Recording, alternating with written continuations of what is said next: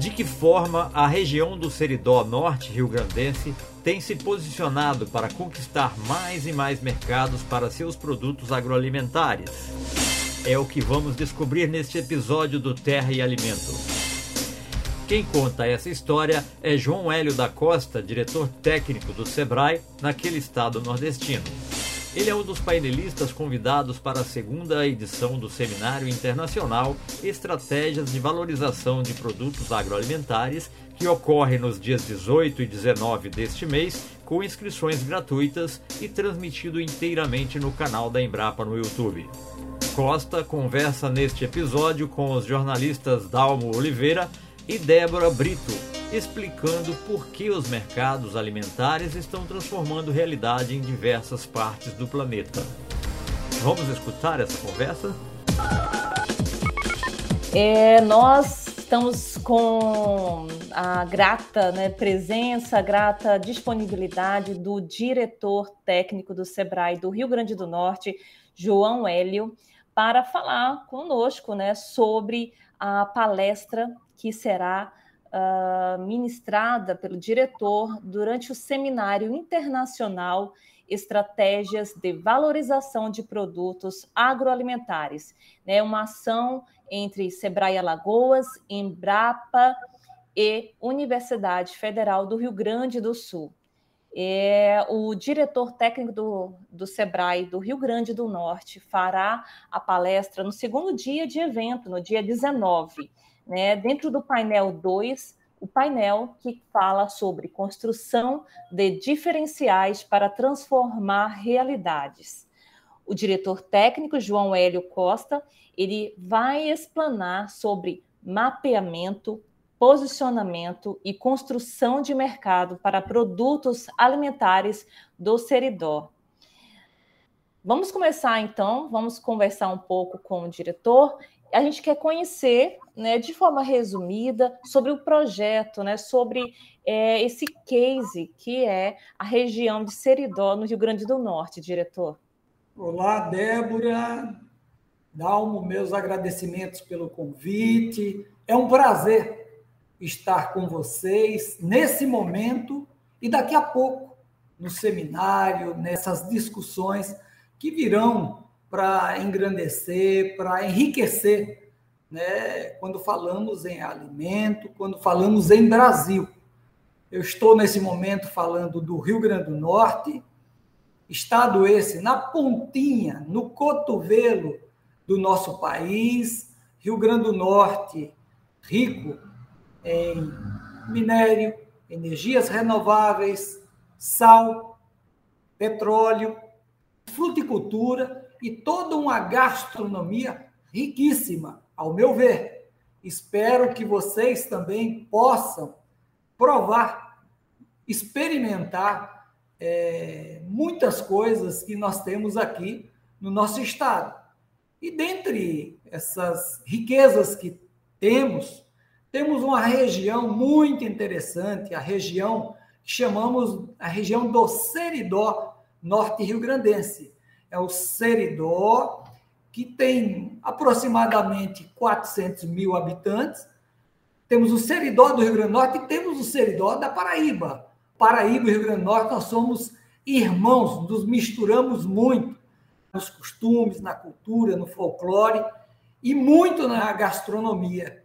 E essa região do Seridó, com mais de seus 10 mil quilômetros quadrados, foi habitado por cinco grupos indígenas e desde essa época também a culinária, a gastronomia, dentre eles já era algo de muito valor, tanto que herdamos também essa influência gastronômica dos povos indígenas e também da nossa, vamos dizer assim, eu boto sempre entre parênteses, né, colonização. Né? E dizer que passamos, essa região passa por ciclos interessantes que fortaleceu sua economia, e dentre eles o ciclo do algodão foi muito forte também na, na nossa região, e originou uma indústria têxtil e uma cultura de, da costura, do bordado, é muito forte na região do Seridó, onde temos 24 municípios. E o município, o maior município, chama-se Caicó. Então, Caicó é um nome muito forte, é um nome que também alavanca é, mercado, produtos. Muitos utilizam é, carne de sol de Caicó, é, bordado de Caicó, e tudo tem que ter o Caicó, que é na região do Seridó. E nós, é, dentro, quando falamos da gastronomia e dos produtos que, que, que ajudamos a desenvolver, nós temos alguns nessa região que vale a pena destacar. Começo pelo queijo, o leite e seus derivados e o queijo artesanal na nossa região é, é uma atividade secular. Nós temos mais de 400 queijeiras artesanais na região desse seridó. Um queijo melhor que outro, mantendo sua tradição e que nos últimos anos, seja o queijo de coalho, o queijo manteiga, que é um queijo é, produzido aqui e que apreciado na culinária, assim como a manteiga de garrafa. Nós, nós trabalhamos esses derivados do leite e esses queijos. Nós estamos nesse momento fazendo uma transição, uma transição de transformar aquelas unidades artesanais mantendo sua tradição, sua cultura, mas preocupados também com a segurança alimentar. Então, é, durante a nossa discussão que nós teremos, irei abordar um pouco mais o que estamos fazendo e, o, e como estamos fazendo para manter toda essa tradição. Além disso, outro produto que merece um destaque vai a carne de sol. Os métodos mantidos até hoje, a forma que é mantida até hoje de como se conseguir a melhor carne de sol, é, nós temos e temos conseguido manter essa tradição mesmo com a industrialização. Então, fazer com que esse procedimento artesanal esteja também presente em unidades produtivas mais estruturadas, tem feito a diferença, porque aí você ganha escala com qualidade e a manutenção da tradição. Outra coisa muito interessante na nossa gastronomia tem sido a área de massas, o biscoito, né? com características seculares mas que ganhou uma dimensão é, de produção industrial, e isso tem feito com que, principalmente, esses três produtos sejam é, alavanquem, sejam geradores de trabalho e renda, e sejam é, produtos que despertam aqueles que buscam né, produtos diferenciados na nossa gastronomia. Né? E para que isso ocorra, nós temos é, desenvolvido ações, iniciativas é, muito importantes para estruturar essas atividades. Eu vou iniciar e vou focar um pouco mais no queijo. Doutor João, antes Sim. que o senhor avance aí na sua dissertação, é, deixa eu lhe fazer uma pergunta. Uh, o senhor falou que uh, o SEBRAE está dando esse suporte para que os artesanais consigam entrar nesse mercado, que é um mercado bem competitivo, onde as grandes indústrias de alimentação já estão estruturadas. Né? Para o pequeno é difícil, né, doutor João, entrar, se organizar e, e, conseguir competir um pouco nessa área. Eu queria que o senhor falasse, então, é, quais são as principais dificuldades e gargalos que os pequenos encontram, principalmente do ponto de vista da legislação. A gente tem uma legislação bastante vigilante, vamos dizer assim, em relação à sanidade, à qualidade dos alimentos. Fale um pouco, por gentileza, essa questão. Certo. É... Iniciativas. Então, tendo essas, essas queijeiras né, tendo esses equipamentos produzindo, e para é, garantir a sanidade, para garantir o selo de inspeção, não tem sido fácil. Há quatro anos atrás, aqui no Rio Grande do Norte, nós ajudamos a ter uma lei própria, uma lei para os queijos artesanais. Nós discutimos com toda a cadeia produtiva e temos uma lei, que essa lei chama-se Nivardo Melo, uma lei é, que foi criada com a participação de todos quem produz, governo, toda a sociedade, e conseguimos é, ter uma lei aprovada. Isso não quer dizer que, mesmo com a lei aprovada, foi fácil implementá-la. Não, não, e não está sendo.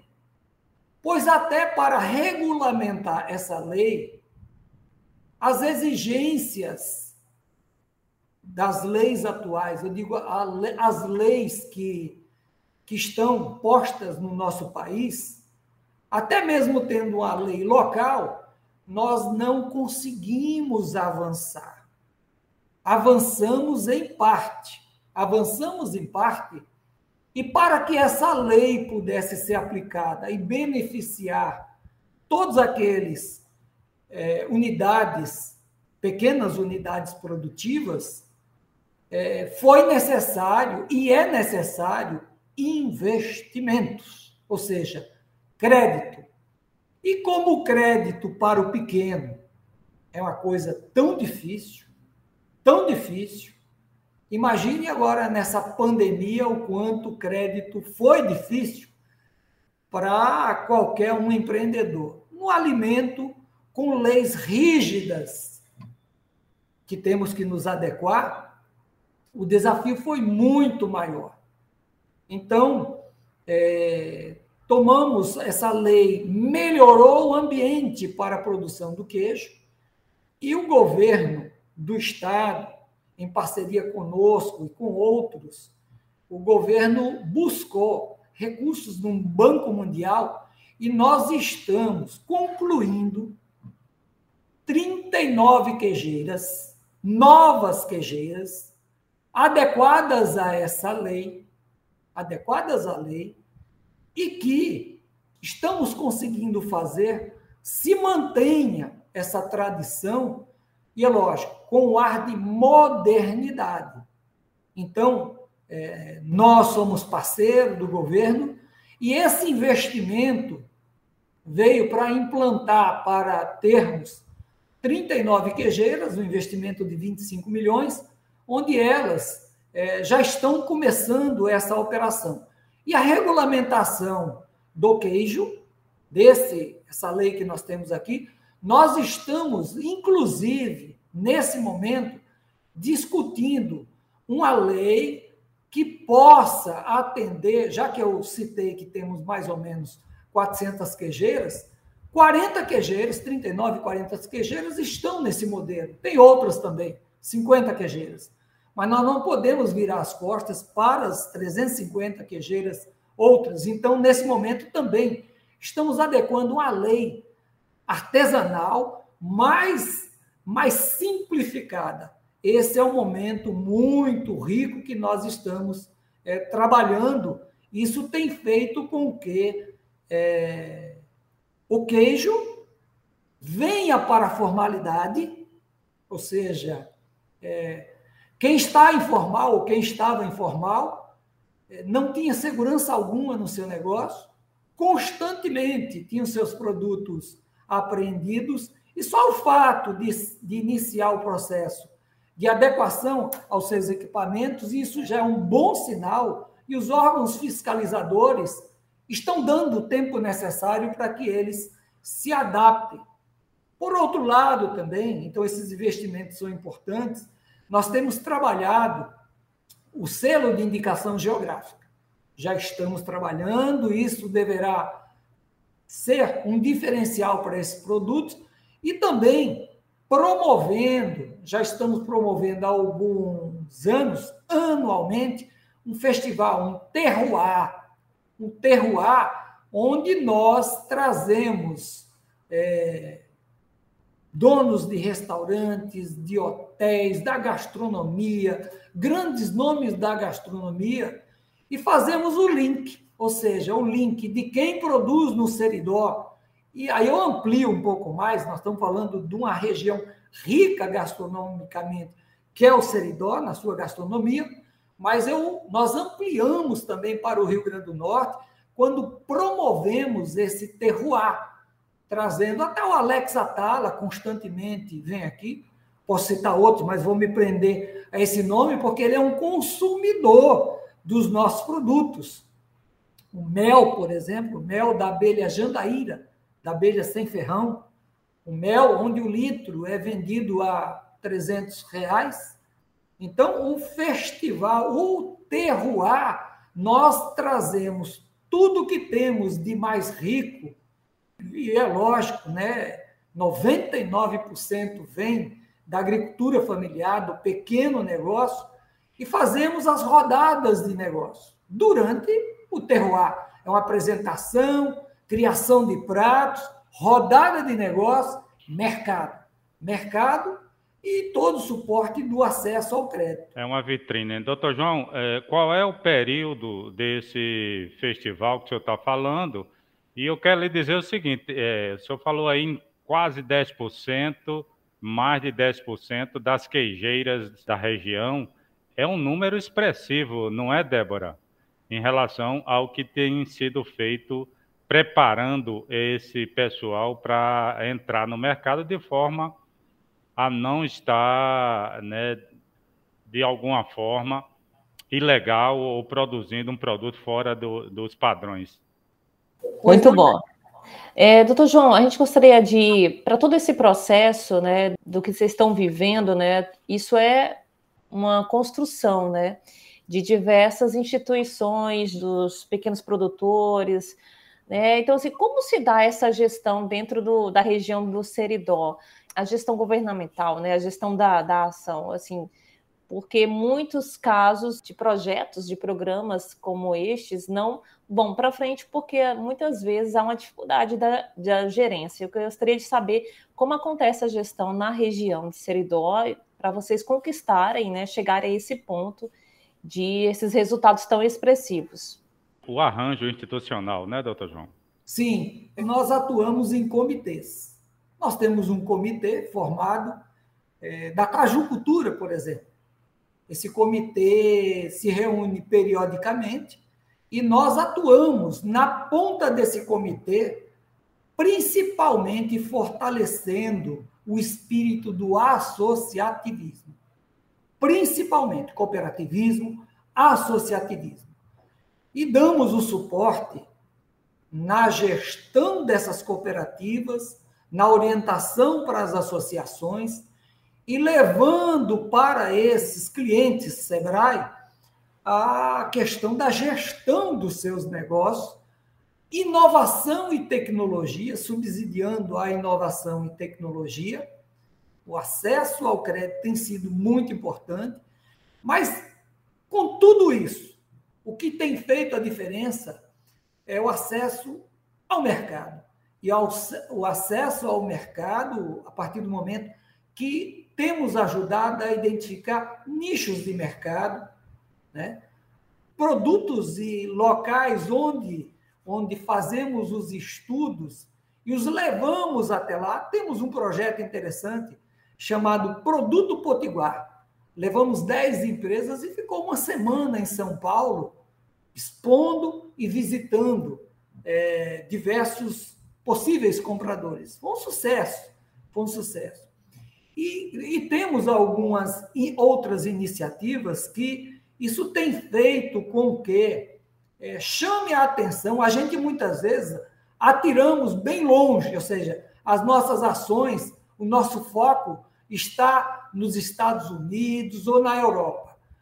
Quando focamos né, um mercado tão complexo e tão difícil de chegar, o fato de chegar lá abre canais, abre caminhos e abre oportunidades aqui.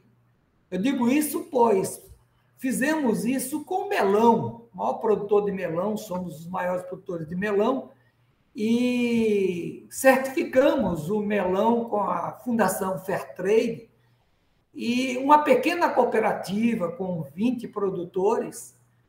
É, abastecemos o mercado de Londres com melão do comércio justo, o grupo ASDA. Né?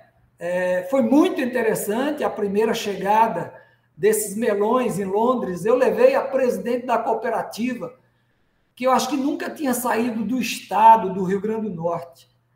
Ela botou o pé em Londres, no primeiro dia caiu uma neve, e ela foi ver o seu produto no supermercado, os clientes querendo saber o que era, quem era, e ela, como presidente daquela cooperativa, então, isso fez a diferença. Essa cooperativa se desenvolveu e ganhou mercado interno. A mesma coisa a cachaça. Eu digo a mesma coisa também para a castanha. Castanha que estamos trabalhando, o IG, a castanha da Serra do Mel, aqui no nosso Rio Grande do Norte.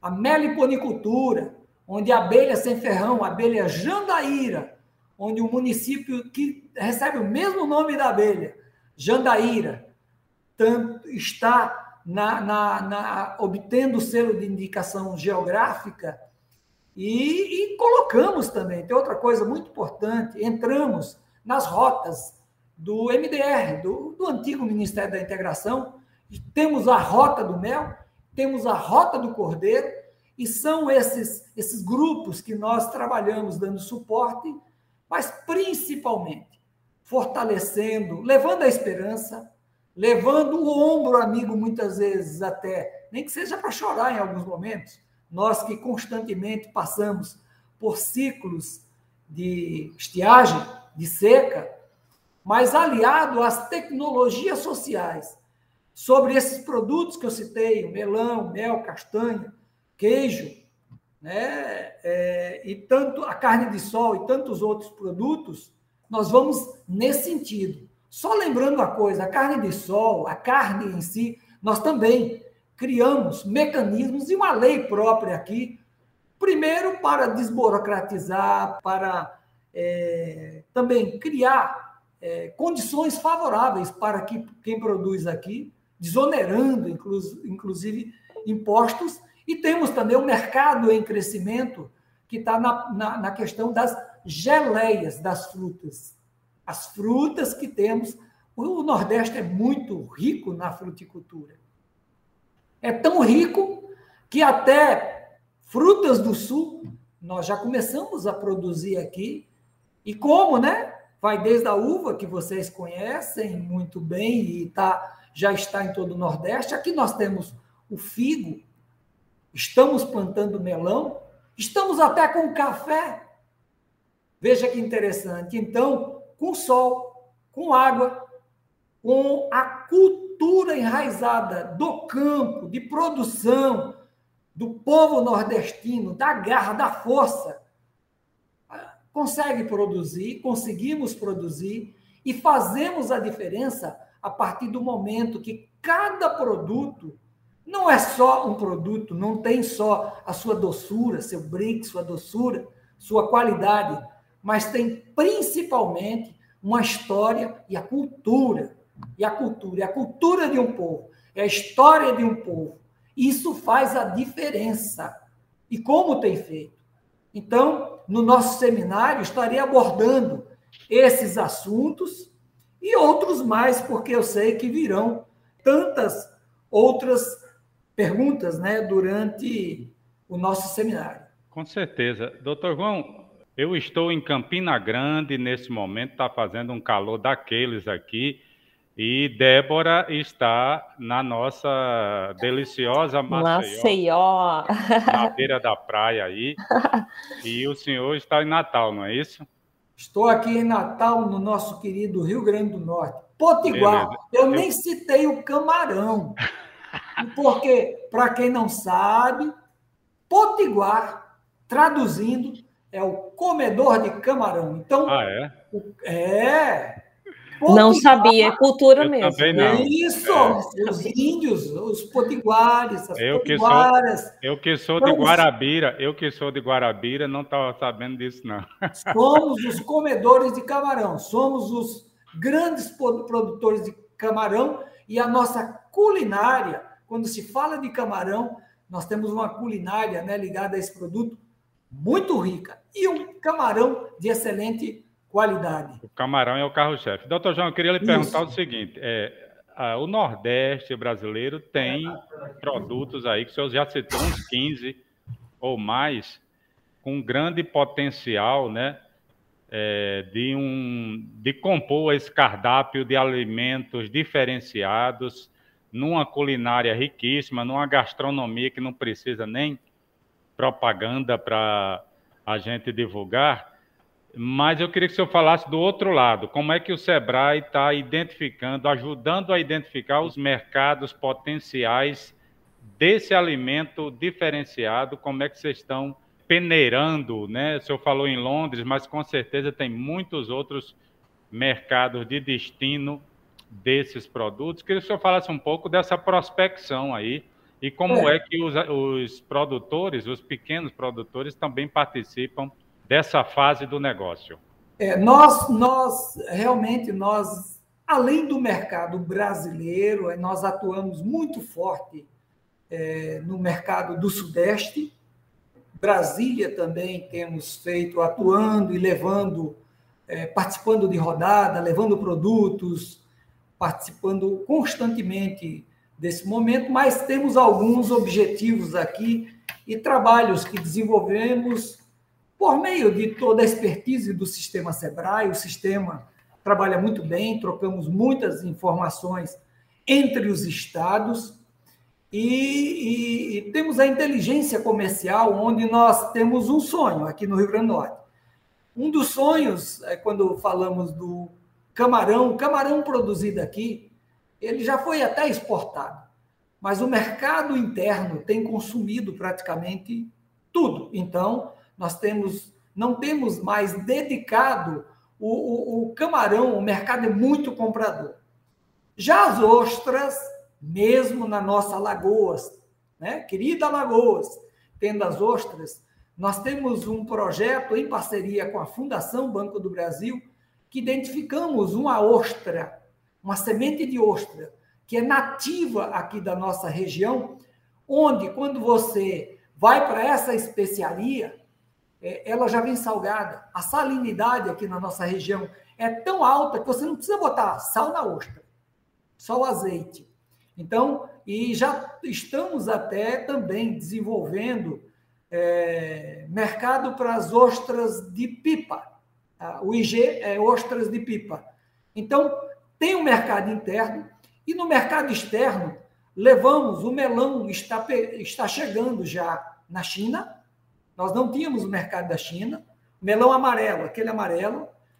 E a maior, a, ma a maior dificuldade nossa, a nossa luta de anos, tem sido a introdução do melão no mercado americano.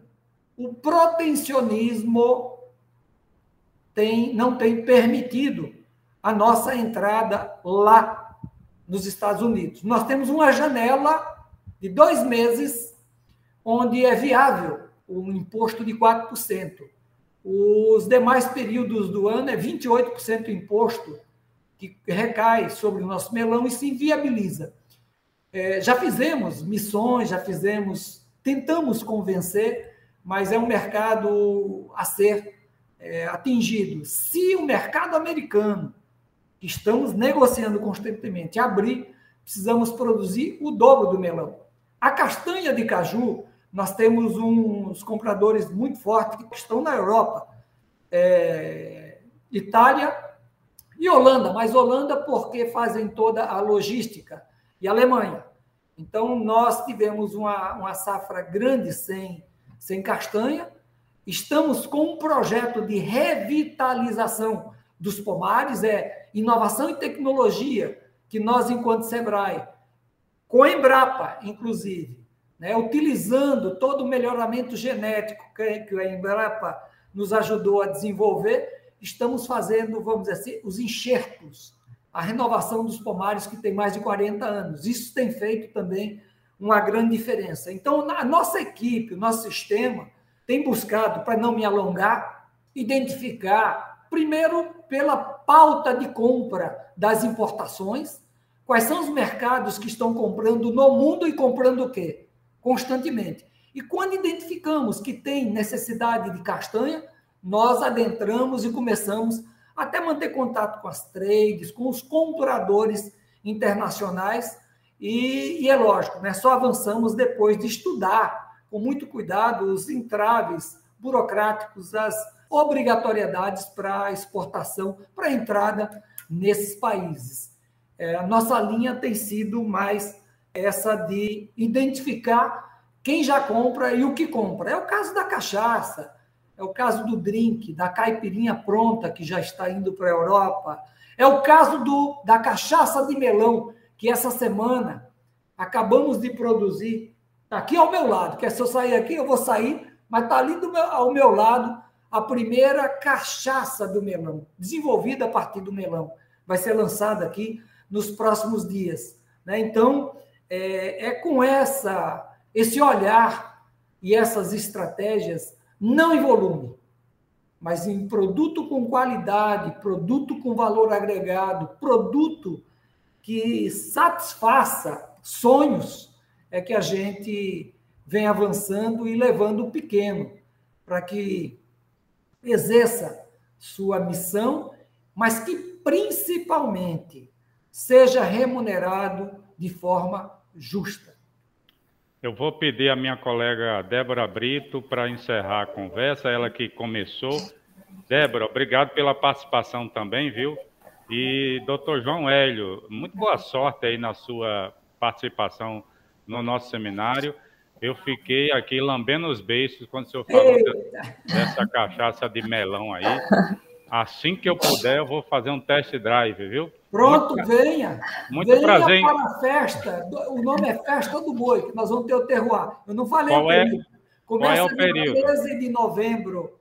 São 10 dias. De dia 13 até o dia 20 de novembro, será bem-vindo. Venha de Campina Grande, venha, Débora, também conhecer. E nós teremos o nosso espaço do Sebrae, o Terroir, temos um fórum de negócios de impacto social, e esses produtos estão também inseridos nesse negócio de impacto social. É em Natal, não é? Em Natal. Tá bom. Débora, querida, pode concluir, por gentileza. Tá ok. Nossa, que aula, né? Que assim, estou assim realmente encantada o quanto é rico né, essa região de Seridó.